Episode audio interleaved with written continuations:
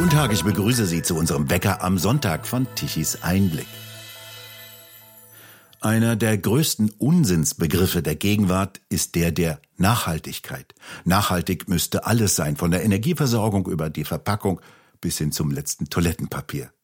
Windmühlen gelten da als nachhaltig. Den kommenden Generationen werden aber ausgediente, unbrauchbare Windmühlenflügel hinterlassen. Ziemlich nachhaltig von sogenannten nachhaltigen Photovoltaikanlagen in millionenfacher Ausfertigung bleibt Sondermüll übrig. Wir, wer auch immer das sein soll, müssten unsere Erde für die Nachkommen bewahren und dürften ihnen nicht die Lebensgrundlagen rauben, heißt es. Generationengerechtigkeit wird hier gerne eingeworfen und so jagt denn ein Unsinnsbegriff den nächsten und als drohende Steigerung folgt meist, dass unsere Zukunft bedroht sei, wie das die Klimareligion uns weismachen will. Dabei übertünchen alle diese Worte nur andere politische Ziele. Peter Heller ist promovierter Astrophysiker und hat in der vergangenen Woche bei Tichys Einblick sich in einem Aufsatz über Windmühlen als Heiligtümer einer falschen Nachhaltigkeit ausgelassen. Der irrationale Glaube an das Heilsversprechen einer fiktiven Nachhaltigkeit sei nicht nur unbegründet, sondern auch gefährlich, sagt er. Peter Heller, was soll denn nachhaltig sein? Angenommen, Sie finden einen Panzerschrank, der ist 300 Jahre alt, und Sie öffnen ihn. Den hat ein Vorfahre von Ihnen in mitleidensvoller Weise überlassen, und der wollte ja nachhaltig sein. Was finden Sie denn in dem Panzerschrank? Naja, der Vorfahr wird mir Bienenwachs hinterlassen haben, damit ich Kerzen machen kann, um Licht zu haben. Und damit ich in dem Licht auch was aufschreiben kann, hat er mir auch jede Menge Pergament da reingelegt und vielleicht noch Federkiel und Tinte. Dann hat er mir wahrscheinlich eine ganze Menge äh, Pelze und Häute, Tierhäute, da reingepackt. Denn ich muss ja auch Kleidung haben, ich muss ja auch was anziehen. Und schließlich hat er mir wahrscheinlich noch ein paar Säcke Holzkohle reingelegt, damit ich äh, Energie habe, um zum Beispiel Stahl und Eisen zu produzieren, damit ich mir auch Werkzeuge basteln kann. Das waren alles zwingend notwendige Rohstoffe vor drei oder vierhundert Jahren, ähm, die äh, kaum substituierbar waren und die für meinen Vorfahr so wertvoll gewesen sind, dass er sich gedacht hätte, unter Nachhaltigkeitsaspekten hinterlasse ich das jetzt meinem Ur-Ur-Ururenkel, damit der äh, auch noch ein vernünftiges Leben führen kann. Nur ich würde diesen Panzerschrank öffnen und ich könnte mit nichts davon irgendetwas anfangen. Außer, Entschuldigung, außer natürlich die Holzkohle. Ja, die kann ich super gut gebrauchen, weil ich einen Holzkohlegrill habe. Ähm, aber auch das ist nicht lebensnotwendig. Ich könnte ja auch mit Gas oder mit äh, oder elektrisch grillen. Von daher ähm, und das ist eben der Unfug an diesem Begriff Nachhaltigkeit. Die Vorstellung, dass wir heute sagen können, welche Bedürfnisse unsere Nachfahren schon in der übernächsten Generation haben, ähm, die ist vollkommen abstrus. Was würden denn unsere Nachfahren, unsere Ur-Ur-Urenkel denken, wenn sie dann das sehen, was hier unsere Grünen als nachhaltig für sie verpackt haben? Naja, die würden wahrscheinlich mit irgendwelchen Hoverbikes oder fliegenden Autos äh, durch die Gegend äh, zischen und äh, würden ein Lastenrad finden. Ich glaube nicht, dass sie so begeistert wären. Ähm, möglich, die, die einzigen, die vielleicht in 100 Jahren vom Lastenrad noch begeistert sind, sind irgendwelche Heimatmuseen. Könnte ich mir vorstellen. Ja. Ähm, okay, jetzt ist natürlich nicht alles so schrecklich. Also wir müssen auch mal ein bisschen, ähm, die Wärmepumpe ist ähm, eine uralte Technologie, aber es gibt halt Technologien, die sind halt 100 oder 120 Jahre alt und sind einfach auch gut. Ne? Und ich könnte mir schon vorstellen, dass Wärmepumpen auch in 100 Jahren noch in Gebrauch sind, ähm, aber ähm, ich weiß nicht, ob das dann so eine werthaltige Geschichte ist. Wahrscheinlich werden die Wärmepumpen in 100 Jahren sich von den Wärmepumpen, die wir heute bauen, auch von den ganzen Komponenten her äh, und von der ganzen äh, Bauweise her radikal unterscheiden. Ich meine, wir bauen immer noch Computer, aber man stelle sich vor, äh, man hätte mir in den 1950er Jahren einen Computer eingepackt. Also es wäre schwierig gewesen, weil da wäre der Computer so groß wie das ganze Zimmer. Ähm, ja, äh, was soll ich heute mit so einem Gerät? Ne? Ähm, und und so müssen wir das, so müssen wir das einfach, äh, sag ich mal, da ist nichts, was äh, in irgendeiner Form wahrscheinlich in 100 Jahren noch genau so ist, wie es heute ist. Es geht ja viel schneller. Sie können ja noch nicht mal mehr das lesen, was Sie vor 40, 50 Jahren auf den ersten Computern geschrieben haben. Die Dateien und Speichermedien sind vollkommen andere. Die sind heute nur noch mit großen technologischen Mühen lesbar. Anders dagegen erstaunlicherweise beim Papyrus, den die alten Ägypter uns unterhinterlassen haben. Das ist noch lesbar. Ja, Papier ist beständig, auf jeden Fall. Wobei wir natürlich auch ähm, Papier heute auf völlig andere Art und Weise herstellen. Hm. No? Und äh, äh, natürlich auch viel effektiver und viel effizienter damit sind. Papyrus war ein Luxusprodukt zur Zeit der alten Ägypter, stand nur wenigen zur Verfügung und der größte Teil der Bevölkerung waren ja auch Analphabeten. War ein sehr teures Material. Papier ist heute Allgemeingut, kann ich für ein paar Cent, kann ich mir hunderte Seiten leeres Papier irgendwo kaufen überall. Also Massenprodukt. Wir sehen also, der Begriff nachhaltig ist zu einem der größten Unsinnsbegriffe verkommen, wird dennoch im politischen Raum als Argument verwendet. Wo kommt der denn eigentlich her? Naja, die, die, die ursprüngliche Begriffsbedeutung von nachhaltig ist ja mehr sowas wie beständig oder dauerhaft. Ja, und das wurde natürlich umgedeutet in den 70er, 80er Jahren durch die damals aufkommende Umweltbewegung ähm, in, in eine eher sozialistisch äh, äh, orientierte äh, Denkweise. Da hat man diesen Begriff Nachhaltigkeit zu etwas gemacht, was im Wesentlichen jetzt Generationengerechtigkeit meint. Man glaubt, das ist die feste Überzeugung derjenigen, die diesen Begriff halt vertreten, wir würden durch unser Leben heute, durch unser Verhalten heute, die Lebensgrundlagen zerstören, die auch unsere Nachkommen noch brauchen, um ihre Bedarfe zu erfüllen. Und dann ist Nachhaltigkeit bedeutet eben diese Lebensgrundlagen, ich spreche die Anführungsstriche in meiner Betonung so ein wenig mit gerade, also Lebensgrundlagen in Anführungszeichen, diese Lebensgrundlagen zu erhalten. Und da dürfen wir Dinge, die für uns heute wichtig sind, die müssen wir dann möglichst bewahren. Man hat also Nachhaltigkeit umgedeutet, im Grunde genommen zu dieser Form der Generationengerechtigkeit vor dem Hintergrund der Befürchtung, wir würden sogenannte natürliche Lebensgrundlagen zerstören. Das Problem ist zwei Sachen. Erstens wissen wir nicht, das haben wir ja gerade schon kurz angedeutet, welche Bedürfnisse unsere Nachkommen überhaupt haben. Ich meine, wir leben in einer Generation, gerade die jetzige Generation, in der man sicher sein kann, dass sich das Leben, was man in seiner Jugend führt, von dem, was man vielleicht im mittleren Alter oder auch im hohen Alter führt, deutlich unterscheidet. Das war vor drei, vierhundert Jahren noch anders. Da sind die Leute aufgewachsen und wussten, wenn sie sterben, wird das Leben ungefähr immer noch genauso sein. Wir erleben aber gerade eine solche technische Umwälzung in so kurzer Zeit, dass wir eben also mein Leben heute ist von dem Leben, was ich als 20-Jähriger geführt habe, ja auch schon völlig unterschiedlich. Ist ja völlig, völlig was anderes. Und was weiß ich, wie das in weiteren 50 Jahren sein wird.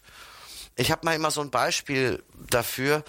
Im Moment sind wir, wenn wir jetzt wieder auf den Naturschutz zurückkommen, im Moment bekämpfen wir den Borkenkäfer, weil er Wälder zerstört. Vielleicht sind unsere Nachfahren in 100 Jahren aber völlig anders drauf und bauen Wälder an oder äh, pflanzen Wälder an, damit der Borkenkäfer ein gutes Leben hat. Das wissen wir nicht. Also es sind nicht nur die unmittelbaren Konsumbedarfe, die wir gar nicht kennen, sondern es sind auch die, sag ich mal, mentalen Bedarfe, die, die mentalen Vorstellungen. Wir haben keine Ahnung, wie irgendjemand in 50 oder 100 Jahren die Welt sieht, was er erwartet, welche Bedürfnisse er hat in jeder Beziehung und deswegen können wir über uns überhaupt nicht generationengerecht verhalten. Welche Vorstellungen stecken denn dahinter, wenn man sagt, es wird etwas nachhaltig, es muss etwas nachhaltig produziert werden, es darf nichts verändert werden.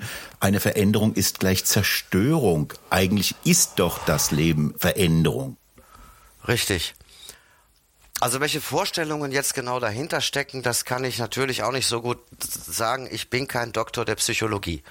Ich bin ich bin Physiker und äh, ich bin also eine andere Art von Doktor und und kann da jetzt nicht so in diese Gehirne rein. Aber in, in diesen Gehirnen ist halt so ein bisschen und ich drück's mal so aus, wirklich mit diesem Wort. Es ist halt schon eine eine Fantasie, man könnte fast schon sagen, eine Art Wahnvorstellung. Ähm, dass äh, wir äh, eben Dinge zerstören, unwiederbringlich zerstören äh, und dann irgendwann äh, die natürlichen Lebensgrundlagen für uns nicht mehr vorhanden sind. Das ist natürlich vollkommener Blödsinn, weil wir überhaupt keine natürlichen Lebensgrundlagen haben. Mein Leben ist von der Natur vollständig entkoppelt. Und wenn ich dann sehe, dass diese Leute sich in irgendwelchen klimatisierten Luxusressorts in touristisch relevanten Gegenden treffen, in einer völlig artifiziellen Umgebung, in der nichts, aber auch gar nichts, was sie den ganzen Tag anfassen, berühren, essen, als Werkzeug benutzen, vom Computer bis zum abendlichen Cocktail, vom Presenter im äh, äh, vom Beamer in, im Meetingraum äh, bis hin äh, äh, zu dem Bett, in dem sie schlafen, da ist absolut nichts mehr natürlich. Wir haben auf diesem Planeten, die Menschheit hat auf diesem Planeten ihr eigenes Lebenserhaltungssystem aufgebaut, das sehr emanzipiert ist von der Natur, sehr weit weg ist von der Natur. Und das zerstören wir natürlich nicht. Nachhaltig ist eigentlich, man könnte den Begriff ja wieder umdeuten und sagen, nachhaltig ist, wenn wir die Hindernisse, denen wir uns heute gegenüberstehen, wenn wir die heute wegräumen mit unseren Methoden, sodass diese Hindernisse künftigen Generationen nicht mehr im Weg stehen. Das wäre eigentlich nachhaltig. Aber das wäre ja genau die Forderung nach Veränderung. Und Nachhaltigkeit ist natürlich eine Forderung, ähm, sozusagen äh, das ganze Thema Innovation einzustellen, sich nicht weiterzuentwickeln. Welchen politischen Zweck haben denn beispielsweise Unternehmungen gehabt wie diese Brundtland-Kommission? Das war ja wohl einer der ersten größer umfassten Versuche der ehemaligen norwegischen Ministerpräsidentin Gro Harlem Brundtland, eine Dogmatik einzuführen, wie wir uns verhalten müssen, um möglichst naturschonend zu verhalten, dass die Welt nicht zerstört werden kann. Welchen Zweck, welchen politischen Zweck hatte denn dieses? Naja, es ging auch darum, ähm, sozialistische Ideologien sag ich mal, in, äh, in einer gewissen Art und Weise gedanklich zu modernisieren. Man hat, die Brundtland-Kommission hat den Sozialismus mit dem Ökolo, äh, mit, der, mit der Ökologie verbunden und dadurch eigentlich war das so ein Moment, das ist natürlich ein längerer Prozess, der sich mhm. über äh, auch, auch schon in den 70er Jahren angedeutet hat, Anfang der 70er Jahre schon losgegangen ist, aber 1984, als die Kommission halt ihren Bericht vorgestellt hat, Our Common Future, unsere gemeinsame Zukunft heißt dieses Pamphlet, da steckt schon viel drin in dem Titel, nämlich erstens, dass unsere Zukunft bedroht ist durch uns selbst und zweitens gemeinsam, da steckt auch dieser kollektivistische sozialistische Ansatz drin, dass wir da jetzt eine gemeinsame Anstrengung brauchen und dann natürlich das Nachhaltigkeit als neues Dogma, das eben nicht mehr Beständigkeit oder Dauerhaftigkeit oder auch Endgültigkeit meint, sondern sowas wie Generationengerechtigkeit. Äh, diese drei Elemente sind es eigentlich gewesen und sie haben da etwas erschaffen, man muss dazu sagen, diese Brundtland-Kommission von der sozialistischen ehemaligen Ministerpräsidentin Gro Harlem Brundtland, norwegische Ministerpräsidentin, äh, geführt von der UNO, äh, damals äh, etabliert, bestand aus 20 Personen und die Gro Harlem Brundtland hatte freie Hand sich die zusammenzusuchen und sie hat ausschließlich linke und sozialistische Politiker und Umweltaktivisten da zusammengetrommelt und hat dann einen Bericht geschrieben, in dem halt Nachhaltigkeit umdefiniert wird zu Generationengerechtigkeit. Und das ist eben der Begriff von Nachhaltigkeit, wie er heute allgemein verwendet wird, der sich aufgrund dieses Berichtes in der ganzen Umweltdebatte, in der ganzen Umweltpolitik durchgesetzt hat und der hauptsächlich mit der Erzeugung auch von Angst verbunden ist. Angst vor einer Zukunft, Angst vor einer Umwelt, Angst vor einer Klimaveränderung, die alles kaputt macht und alles zerstört. Ja, richtig, das ist der Treiber. Das ist immer der Treiber gewesen. Ich meine, sie hat den Bericht 1984 geschrieben und da muss man sich vorstellen, Zeiten, in denen niemand über das Internet gesprochen hat. Also es gab es damals schon, ja, das gab es damals schon mit irgendwie äh, 1000 Teilnehmern oder so äh, mit äh, an ein paar Universitäten, die da miteinander mhm. vernetzt waren. Es, äh, es gab keine Smartphones. Es, also die, die, die Welt heute ist schon so verschieden von der Welt des Jahres 84. Auch wenn man sich alte Fernsehsendungen aus der Zeit anguckt, ja, politische Diskussionen von damals, wo noch so Leute saßen wie Helmut Kohl und Franz Josef Strauß und Herbert Wehner und Willy Brandt und Helmut Schmidt, ja, die haben auch völlig andere Themen gehabt damals, als wir heute haben. Also auch, auch mental hat sich da also eine Menge getan. Ne? schon damals, die, die, das ist schon eigentlich für uns, aus uns heute ist, von unserer heutigen Sicht aus, ist 1984 schon graue Vorzeit. Aber die haben damals eben diese Angst etabliert schriftlich fixiert, von der UNO abgesegnet, diese Angst, dass wir die Erde zerstören und damit auch die Grundlagen unseres Lebens zerstören. Und das mit dieser Angst operiert man ja bis heute. Das sind dann immer neue Themen, die kommen. Das war dann erstmal, also ich erinnere mich noch gut aus meiner Zeit an das, an das Waldsterben. Ja, ähm, oder als ich auch noch jünger war als Kind, äh, das Thema Luftverschmutzung dann später das Waldsterben, dann äh, Peak Oil, ne, spricht heute mhm. auch keiner mehr drüber. Dann war, dann war so die Idee, ja, die Ressourcen werden knapp. Wir haben nicht genug Ressourcen. Wir haben vor allen Dingen nicht genug Öl äh, und äh, müssen da unbedingt jetzt sparsam sein. Redet heute auch keiner mehr drüber. Heute ist es dann ähm, die Klimakatastrophe. Ja, von der menschgemachte Klimawandel, der uns alle tötet. Also man hat dieses, ähm, diesen Angstbegriff in Verbindung mit der Natur, äh, man hat das miteinander kombiniert und der Klimawandel ist, glaube ich, so die endgültige Stufe. Also über diese Klimaapokalypse hinaus ist eigentlich schwer vorstellbar, dass sie noch eine größere Geschichte, die Geschichten wurden ja dann auch im Laufe der Jahre, weil ja nichts funktioniert hat, wurden die Geschichten ja auch immer größer. Und ich glaube, mit dem Klimawandel haben sie jetzt die, die höchste Stufe erreicht. Eine größere Geschichte können sie eigentlich nicht mehr erfinden um, um die Menschen kirre zu machen. Höchstens die planetarischen Grenzen werden ja jetzt in den Blick genommen. Das hört man ja jetzt auch schon öfters in dem wild gewordenen Berlin. Äh, ja, das stimmt. Das ist die, die gibt's aber auch schon länger. Die, die werden halt immer mal äh, wieder, ist auch eine, eine etwas ältere Geschichte schon. Äh, da sehe ich den Höhepunkt dieser planetaren Grenzen in der De Debatte eigentlich eher so in den 2000, äh, 2000 äh, bis 2010. Aber ja, das ist immer noch höchst populär. Ja diese Vorstellung eben, dass zwar jetzt äh, die Ressourcen nicht alle werden, äh, dass wir aber ein, äh, äh, sag ich mal, in gewisser Weise die Kapazität der Erde, die Aufnahmekapazität in verschiedenen Aspekten überfordern und dadurch äh, eben den Kollaps von Ökosystemen verursachen und dann eben alles den Bach runtergeht so wie wir den Kollaps des Klimas verursachen, eben bei den planetaren Grenzen, dass wir den Kollaps von Ökosystemen verursachen. Ja, stimmt. Das ist auch eine höchst populäre These, ja. Vielleicht könnte der Satz jemanden auf den Mond schießen helfend eingreifen.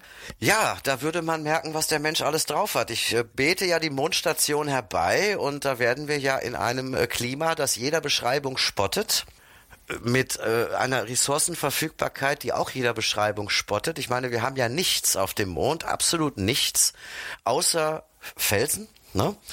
Und ähm, also ich garantiere den Leuten, dass sie äh, auf dem Mond, äh, natürlich nicht sofort mit der ersten äh, äh Mondstation, aber im Laufe der Jahre, eine Umgebung haben werden, die, die noch luxuriöser ist, noch komfortabler ist und noch bequemer ist, äh, weil es in irgendeinem Luxusressort am Roten Meer, äh, wo sonst mal eine Klimakonferenz stattfindet, äh, da können Sie die Klimakonferenz auf dem Mond abhalten und äh, da werden Sie noch bessere Cocktails bekommen und noch bessere Abendunterhaltung. Ja, weil wir auf dem Mond werden wir zeigen, dass wir selbst technisch mit, mit unserer Technologie unser Lebenserhaltungssystem komplett selbst schaffen. Das tun wir hier auf der Erde auch schon.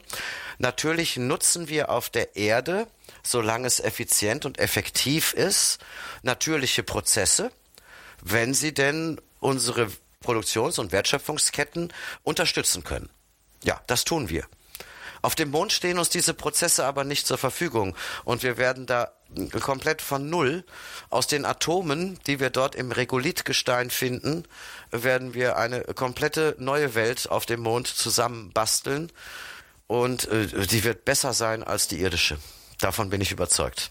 Deutschland ist einem Hirngespinst erlegen, schreiben Sie in Ihrem Aufsatz auf Tichys Einblick und führen die Osterinsulaner an, die ja alle Kraft vor dem Untergang in die Errichtung steinerne Statuen legten. Was müsste getan werden dann, um die Zukunft zu gewinnen? Naja, man muss sich zunächst mal fragen, wo sind wir eigentlich verletzlich? Ich meine, man muss das ja schon auch äh, mal trennen hier, wenn wir uns jetzt mal kurz der Klimageschichte zuwenden. Man muss da schon trennen zwischen der ernsthaften Wissenschaft äh, und äh, dem Aktivismus, dem politischen Aktivismus, der äh, in den Medien halt vorherrscht. Und ähm, in der ernsthaften Wissenschaft, es ist ja durchaus plausibel alles. Äh, und das will ich auch nicht leugnen. Ich bin selbst Physiker und ich habe die IPCC-Berichte auch gelesen und ich kann das auch sehr gut nachvollziehen. Auch die ganze Physik dahinter, die Physik der Atmosphäre und äh, wie das zusammenhängt. Die Erklärmodelle, die wir im Moment haben, lassen es in der Tat plausibel erscheinen, dass sich Wettermuster, die wir kennen, ändern. Durch die Klimaerwärmung, die dass auch das ist plausibel, tatsächlich durch die menschlichen anthropogenen Emissionen hervorgerufen wird. So, dass sie sich ändern, beinhaltet natürlich Risiken. Aber entscheidend ist doch der Unterschied zwischen Risiko und Gefahr. Mein Lieblingsbeispiel ist immer das Thema Wasser. Ist ja auch gerade ein großes Thema. Dürre. Und dann die Frage, haben wir in Zukunft noch genug Wasser? Und dann sage ich, wir müssen die Denkweise ändern. Die Denkweise der Nachhaltigkeitspropheten ist es zu sagen, wir nutzen heute Grundwasser und auch ein bisschen Oberflächenwasser für unsere Wasserversorgung. Also müssen wir schauen, dass wir das Grundwasser und auch die Oberflächenwasservorräte, die wir haben, erhalten für unsere Nachkommen. Das ist nachhaltiges Denken. Ich sage, wie bescheuert muss man denn sein, um sich von Regen abhängig zu machen, was die Wasserversorgung betrifft. Warum machen wir uns davon abhängig?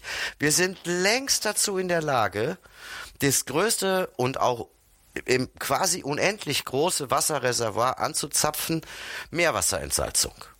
Ein Land wie Israel, das äh, in der Wüste entstanden ist, äh, wo nichts ist, da war nichts, absolut nichts. Und da stehen heute moderne Metropolen, luxuriös, komfortabel. Ein Land wie Israel versorgt sich zu 80 Prozent mit Wasser aus der Meerwasserentsalzung. Spanien schon zu 20 bis 30 Prozent. Und das können wir auch. Dann sind wir völlig unabhängig von der Willkür einer Natur. Denn niemand garantiert uns, und das ist ja der andere Blick auf die Dinge, Niemand garantiert uns, dass die nächste Dürre nicht kommt, weil wir Kohlendioxidemissionen einsparen. Wenn wir Kohlendioxid emittieren, wird eine Dürre wahrscheinlicher. Soweit gehe ich mit. Aber wenn wir Kohlendioxid einsparen, wird eine Dürre deswegen nicht nicht eintreten, sondern die nächste Dürre kommt auf jeden Fall. Egal, was wir mit unseren Emissionen machen. Und sich eben abhängig zu machen von der Willkür des Wetters, da müssen wir ran. Wir müssen unsere Verletzlichkeiten reduzieren. Das natürlich global. In Deutschland oder auch im Westen allgemein äh, sind wir natürlich schon sehr, sehr safe. Da sind wir schon sehr, sehr unabhängig von irgendwelchen Wetterkapriolen. Die machen uns nichts mehr aus. Also da hat Extremwetter heute ist eine Touristenattraktion. Und in anderen Ländern, ja, anderen Erdteilen, vor allen Dingen natürlich im Afrika südlich der Sahara, sieht das total anders aus. Da sind die Menschen immer noch sehr verletzlich. Und wir, unser Ziel müsste eigentlich sein, diese Verletzlichkeit zu reduzieren, statt die Verletzlichkeit zu bewahren, was die Nachhaltigkeitsapostel wollen. Peter Heller, haben Sie vielen Dank für das Gespräch. Herr Douglas, ich danke Ihnen. Und bei Ihnen bedanken wir uns fürs Zuhören. Schön wäre es, wenn Sie uns weiterempfehlen. Weitere aktuelle Nachrichten lesen Sie regelmäßig auf der Webseite tichiseinblick.de. Und wir hören uns morgen wieder, wenn Sie mögen.